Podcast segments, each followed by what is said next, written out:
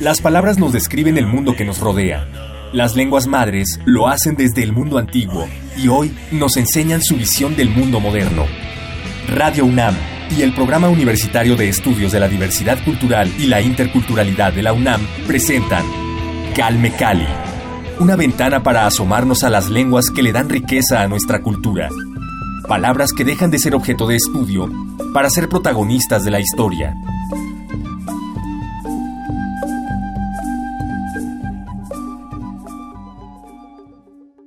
Bienvenidos a una emisión más de Calme Cali. Yo soy Vania Nuche y hoy escucharemos la segunda parte de nuestra charla con el maestro Javier Castellanos. En la emisión anterior subrayábamos la necesidad de que los miembros de las comunidades originarias sean verdaderamente incluidos en la dinámica social porque sin duda urge que se reconozca su participación como actores sociales y se les deje de considerar ya como un eh, mero objeto de estudio es necesario, decíamos, que existan documentos en distintas materias, jurídicos, médicos, de distintos ámbitos, en diferentes lenguas originarias, traducidos a las diferentes lenguas originarias, para que este conocimiento pues sea eh, accesible a todas estas comunidades. De esto y más platicamos con Javier Castellanos y pueden recuperar esa conversación en www.radiopodcast.unam.mx. Hoy conoceremos más sobre la obra de Javier Castellanos, así que quédense en Radio UNAM. Esto es Calme Cali, comenzamos.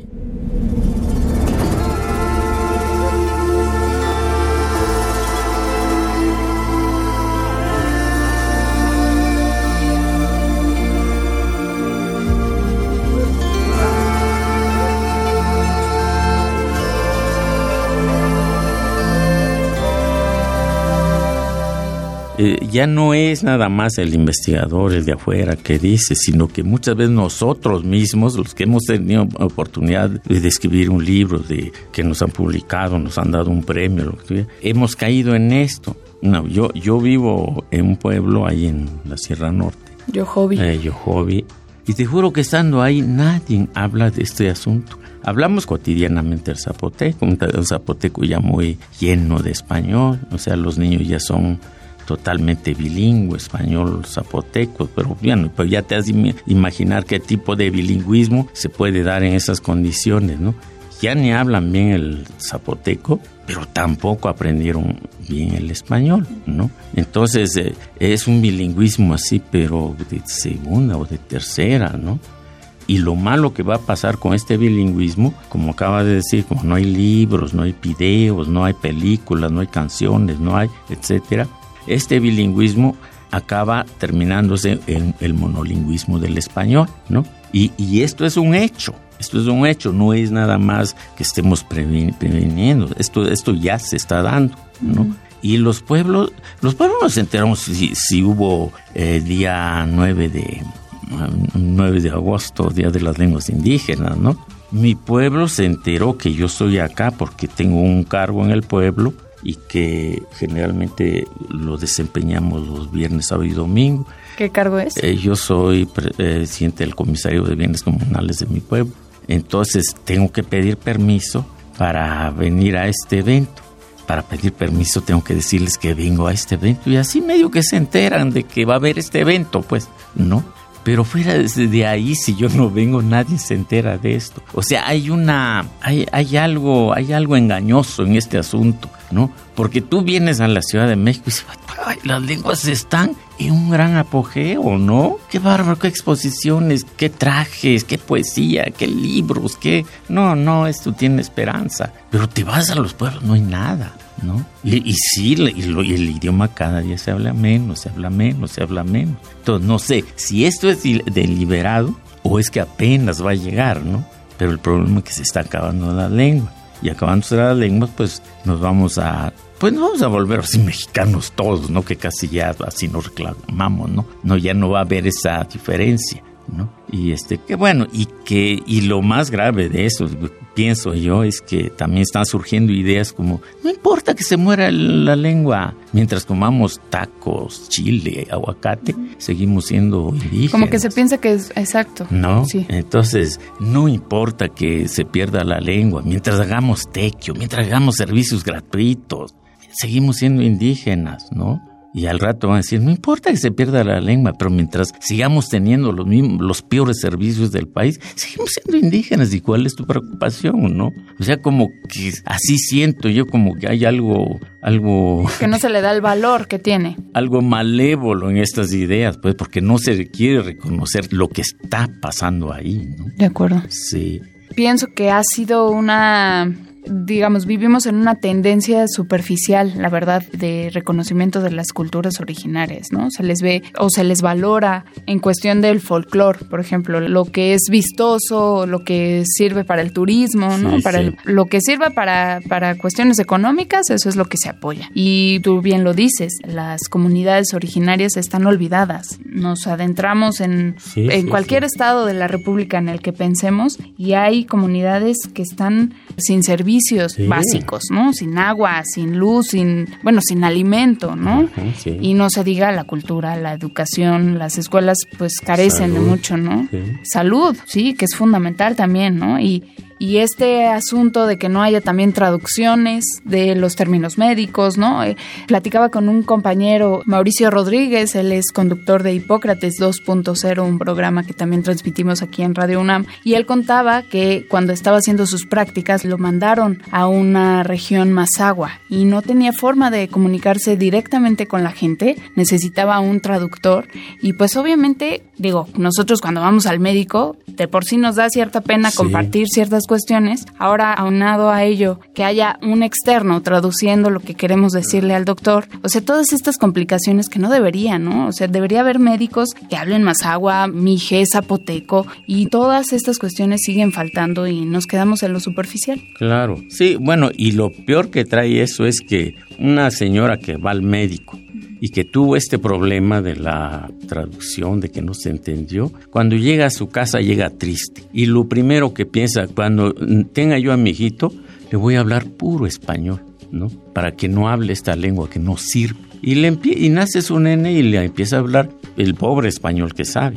¿no? Y ese niño este, dejó de ser... Este, pierde, se pierde ahí la lengua. Su, su, lengua. Pero lo peor de esto es que cuando llega a la escuela la maestra también este, lo empieza a descalificar, lo es que porque no sabe hablar la lengua. Los famosos reglazos, ¿no? Sí, se pasa tres años en primaria hasta que aprende el español, de tal manera que ese niño cuando por fin eh, se supera, sale, casi nace vacunado, contra su propia cultura, su propia cultura porque su cultura le trajo males, no lo ayudó. Entonces hemos hecho de este país o más bien este país está hecho de esos ciudadanos vacunados contra ellos mismos. Por eso este país es lo que es. Que ojalá esa percepción cambiara, pues yo creo que el país también cambiaría, ¿no? Porque pues no, no olvidemos que el país es, era un país indígena, ¿no? Los censos hablan de que eh, a principios de, eh, de, siglo el 30% de los hablantes eran español, bueno, era del español, y el 70% de alguna lengua indígena. Hoy es, ya ni digamos al revés, ¿no? Hoy el 90% habla el español y el 10% lengua indígena. O sea, pero no es que lo único que pasó es que todos nos volvimos hablantes del español, pero al volvernos hablantes de nosotros, hablantes de lenguas indígenas, al dejar nuestra lengua indígena y adoptar el español, entramos como ciudadanos sobajados, humillados, ¿no? Por eso aquí campea la obediencia, ¿no? Y la obediencia a ciegas es, ha generado la corrupción, ha generado la violencia, ha generado la prepotencia. Entonces, esa es la importancia de, de, las lenguas. A mí no es nada más el sentido folclórico, bonito, se oye dulce, se oye rico, se oye... No, es que tiene su sentido en la formación del ser humano. Claro, en la creación de la identidad. Claro. De acuerdo. Eh, si te parece, Javier, vamos a un corte musical y regresamos aquí en Calme Por favor.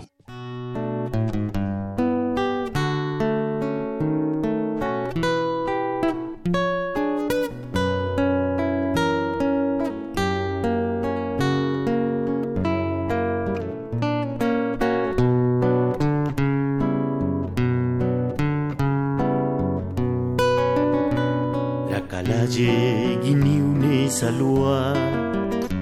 Yanagilas tu vicio nena Dracalaje gini une salua. Yanagelas tu vicio nena Panusto vienda se la gucha Yubaga pichagana nela Panusto vienda se la gucha Yubaga pichagana nela. Nainda se la gizanda Maria Likananu runibia luna. Nainda se la gizanda Maria Likananu runibia luna Zue lutsabian agutina, Sindigune tulurun ditza. Zue lutsabian agutina, Sindigune tulurun ditza.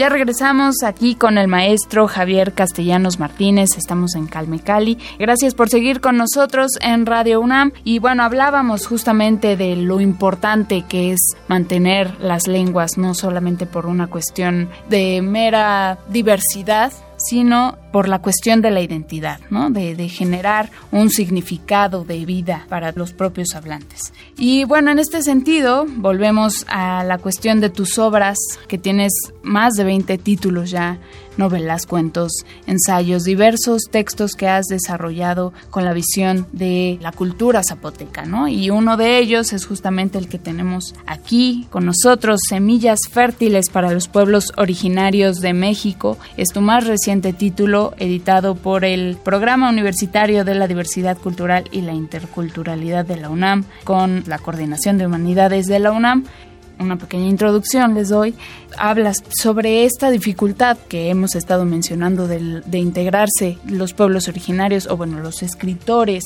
de lenguas originarias, toda la dificultad y los obstáculos que enfrentan para publicar su obra. Cuéntanos un poquito de Semillas Fértiles para los pueblos originarios de México. ¿Qué vemos en este texto? Bueno, eh, es, es que decir que la lengua y la lengua y la literatura son semillas fértiles para los pueblos originarios de México, pues bueno, en un primer momento puede parecer mm, exagerado, ¿no? Este, pretencioso, porque ¿cómo, ¿cómo vas a hablar de que la, la literatura, en este caso, sean semillas fértiles para los pueblos originarios? Si, si allí casi nadie lee, ¿no? Bueno, pues en México dicen que se lee poco, ¿no? Pero entre los pueblos indígenas un poco menos. Y luego que ahí no se les enseña a escribir ni a leer en su lengua. Sí, falta muchísimo entonces, eh, Pero entonces, ¿por qué dices eso? ¿Por qué digo eso, no? Bueno, y era lo que te decía hace rato, bueno, pues mis primeras lecturas, este, me, las primeras lecturas que yo hice me impresionaron mucho y me metí la idea de que la literatura nos podía podía salvar. Y conforme pasa el tiempo, como que me convenzo más de esto, porque bueno, esto ya, ya lo comentamos ahorita, hay tantas ideas, tanto romanticismo, pero para discúlpenme, pero mucha gente eh, siento que habla con mucho romanticismo de sobre los pueblos indígenas. Por ejemplo, hablaban mucho el, el sistema de usos y costumbres, ¿no? Pero, pero si nos acercamos a un pueblo indígena bueno, en el caso de Oaxaca, que es donde más está, allí las autoridades, eh, sí es cierto, no cobran por hacer su cargo, ¿no? El presidente municipal, por decirte algo, no cobra por hacer su cargo durante un año, que también nomás está un año. ¿Y qué hace? Pues hace lo, mismo que hace el presidente municipal de Mixquic, de, este, de Tlacochahuaya, de Oaxaca o, de Puebla, ¿no? Hace lo, hace lo mismo, hace las mismas funciones. Pero el de Pueblo, eh, el de, eso, el de Puebla, cobra, no sé, 70, 80 mil pesos mensuales por hacer ese trabajo. Y el de mi pueblo, el del pueblo indígena de Oaxaca, no cobra un quinto por hacer ese mismo trabajo. ¿Por qué me lo disfrazas de que, de que eso es bueno? Más bien eso es injusto. Porque ese señor durante un año deja de trabajar, ¿no? Deja de trabajar su, su campo, sus animales, sus hijos, su milpa, todo para dedicarlo ahí. Y cuando termina sale drogado. Y muchas veces las cuentas no salen más endrogado porque tiene que pagar. Y en cambio el presidente municipal de Puebla, de la ciudad de Puebla, pues eh, salió rico, ¿no? Entonces, ¿por qué, ¿por qué me ocultan eso? Y, es más, me lo ponen como un aspecto de identidad, ¿no? Me lo ponen, oh, que nuestros pueblos son muy bonitos porque no hacen cargo, porque hacen servicios gratuitos, porque hacen tequio, ¿no? Pero llegamos a esas cuestiones porque no tenemos una identidad, no tenemos qué hacernos que nos represente, cuando que tenemos nuestra lengua. Y con nuestra lengua podríamos hacer literatura. Y la literatura, como es ficción, como es imaginación, yo creo que ayudaría a despertar una verdadera identidad en nuestros pueblos, ¿no? Y desechar todas estas ideas que se están para mí inventando con tal de aparentar que tenemos identidad, ¿no? Que es más o menos lo que ya habíamos comentado. Entonces, ese es el, digamos, esas son las ideas de este que hay en este libro cuestionar un poco a, nuestros mismos escritores. ¿Por qué no este, empezamos a, escribir sobre nuestras penalidades? Este libro lo escribí hace 10 años, ¿no? Y este, posiblemente hoy ya haya escritores que ya, ya no estén en la misma eh, tónica, ¿no? Pero al menos cuando yo lo escribí así estaban las cosas, ¿no? Sí, sí. Y bueno, ese es el, el sentido del, del libro, eh, ¿no? Ese es, este, estoy ahí, este, por ejemplo, cuando hablo de los de los investigadores eh, sobre la, lengua zapoteca, por ejemplo, pues los primeros que nos encontramos son al ILB, ¿no? El Instituto Lingüístico de Verano, una, una institución este, norteamericana que por ejemplo hizo muchas cosas buenas, podríamos decir, tradujo la Biblia a 50 lenguas, dicen, ¿no? Entonces, esto, pero esto nos trajo algo también, ¿no? Entonces, o, cuestionamientos sobre, sobre esto mismo, ¿no? Sobre estas fechas, o o sobre nuestros premios. También hay mucho sincretismo, ¿no? En estas celebraciones. Me refiero a que a partir de la colonización, pues vimos que muchas de las tradiciones originarias de las propias comunidades, pues se fueron, fueron permeadas por la cultura occidental, ¿no? la cultura española. Sí, ¿no? También, bueno, y, ese es el otro asunto también que mucha gente sigue, bueno, cree, ¿no? Que no todo está perdido porque ahí en, el, en la misa, en la comunión, ahí hay elementos indígenas, ¿no? Pero más bien son como reminiscencias nuestras que están en la misa, pero porque la misa es netamente cristiana, pues, ¿no? No, no hay ni un elemento. Bueno, y que, el sacerdote se ponga un gabán en lugar, en lugar de la, esa ropa que, que usaba, ¿crees tú que tenga realmente importancia?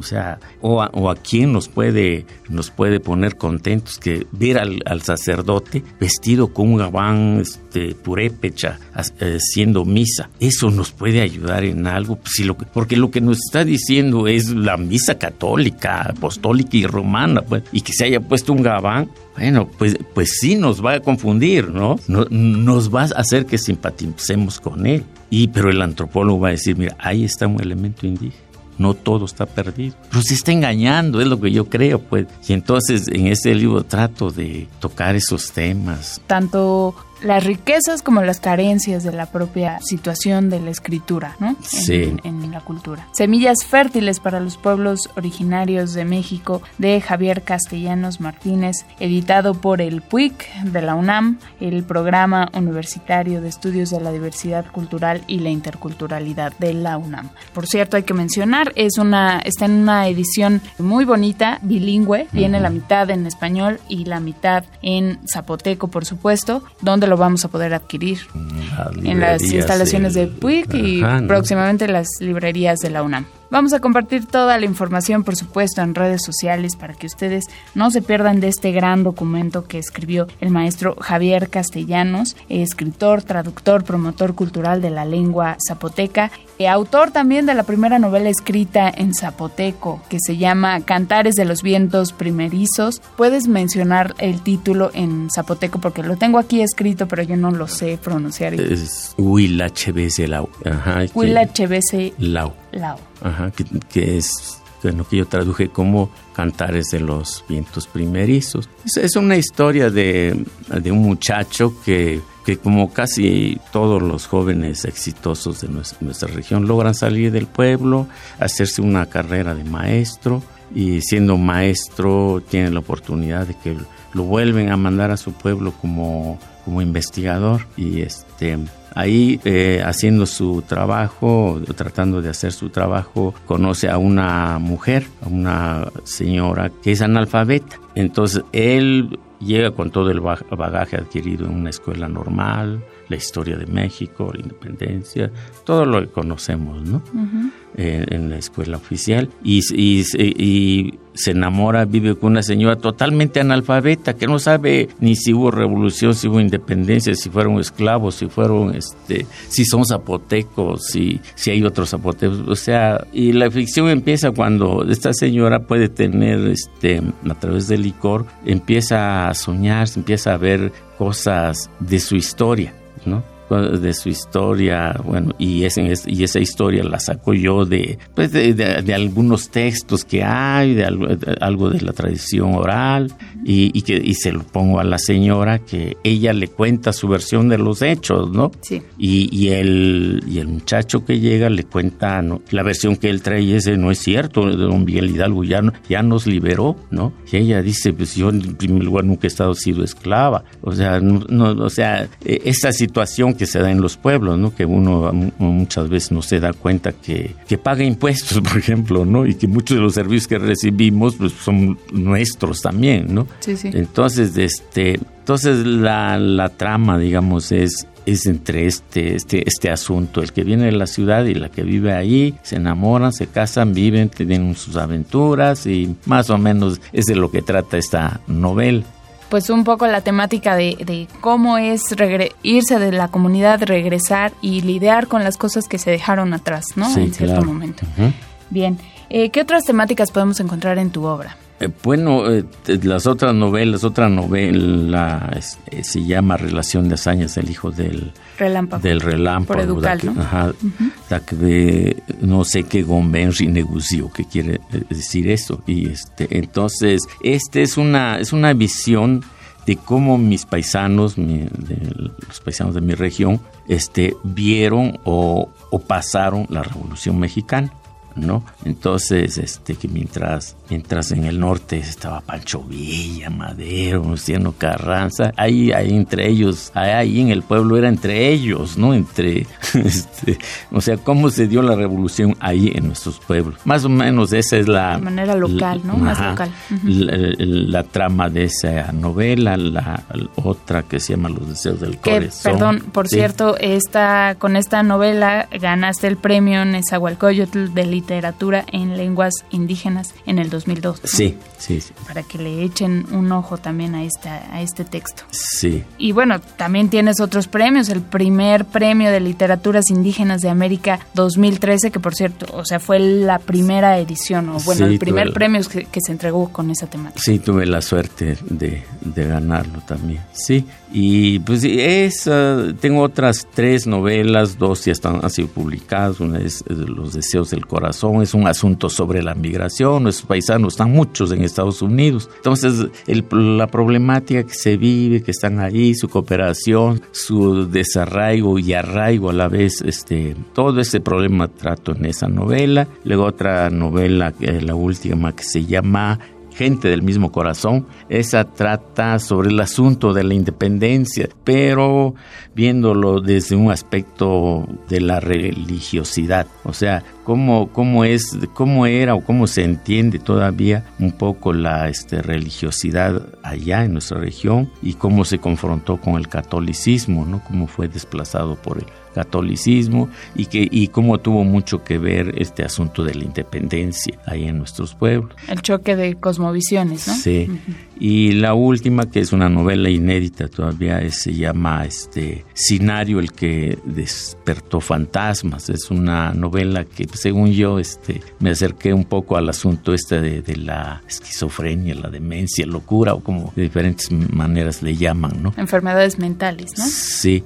Este tengo un libro de cuentos, tengo además del libro de ensayo otro, y pues tengo hecho un diccionario en la lengua zapoteca, un método para aprender el zapoteco, unas dos, tres obritas de teatro, dos libros de poesía. O sea, he, tratado, la verdad, dedicarme a esto con, con puesto, pero pues ya este, nos estamos haciendo gran también, ya como que ya se cansa uno. sí. Un gran trabajo que has realizado, pues, Javier. Gracias. Muchísimas gracias por todas tus letras, por todos tus trabajos, la música también, que no nos quisiste cantar, pero bueno, ya será para la próxima. Sí, claro, cuando, con todo gusto, cuando se pueda. Javier Castellanos Martínez, no se olviden de revisar toda su obra. A propósito, ¿te podemos buscar en algún sitio de internet, en redes sociales? ¿Cómo pues podemos lo único que tengo es mi, mi face y este y muchos amigos han subido este cosas, conferencias, algunas canciones de las que tenemos de la banda, la banda se llama Amigos de la Música, y algunas cosas que, los amigos han subido y que se pueden ver ahí, ¿no? Este, conferencias, eh, artículos, sí, se puede encontrar, le pongan escritor Javier Castellanos, ¿no? Hasta yo mismo cuando me siento decaído, consulto eso. Te buscas en internet. Sí, ya, digo, ah, creo que sí, he hecho algo. no, bueno, algo muchísimo has hecho. Muchísimas gracias por todo tu trabajo y por todos estos textos que nos has compartido. Búsquenlos, búsquenlos interesantes, temas de migración, novelas, ficción también. Prolífica la obra del maestro Javier Castellanos. Ay, muchas gracias y pues saludos a todos que hacen, a los que hacen posible este espacio, ¿no? Pues algo ha de hacer. Unas palabras en zapoteco, por favor. Eh, Benedo Guarache, Cale Benecito, eh, George Clenle, Chosenagare, Disha Shniani, que na ayuda Shniani, Nakan, Tozidali, eh, Dazandali de la Liu. Chize, Dashniane, Dashoan Lulastagua, Joan, Dulaja.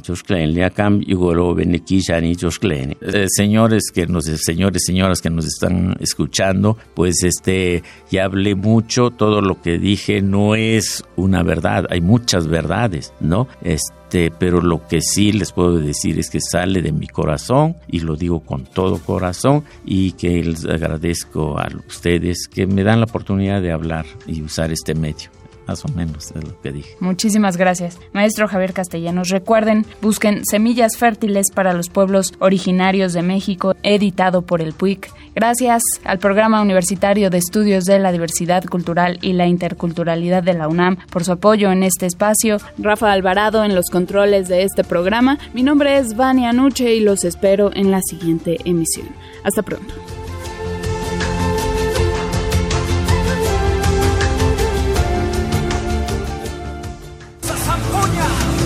Radio UNAM y el Programa Universitario de Estudios de la Diversidad Cultural y la Interculturalidad de la UNAM presentaron Calme Cali, una ventana para conocer y reconocer las lenguas que le dan riqueza a nuestra cultura. Los invitamos a aprender un poco más de las lenguas madres de México en nuestra próxima emisión.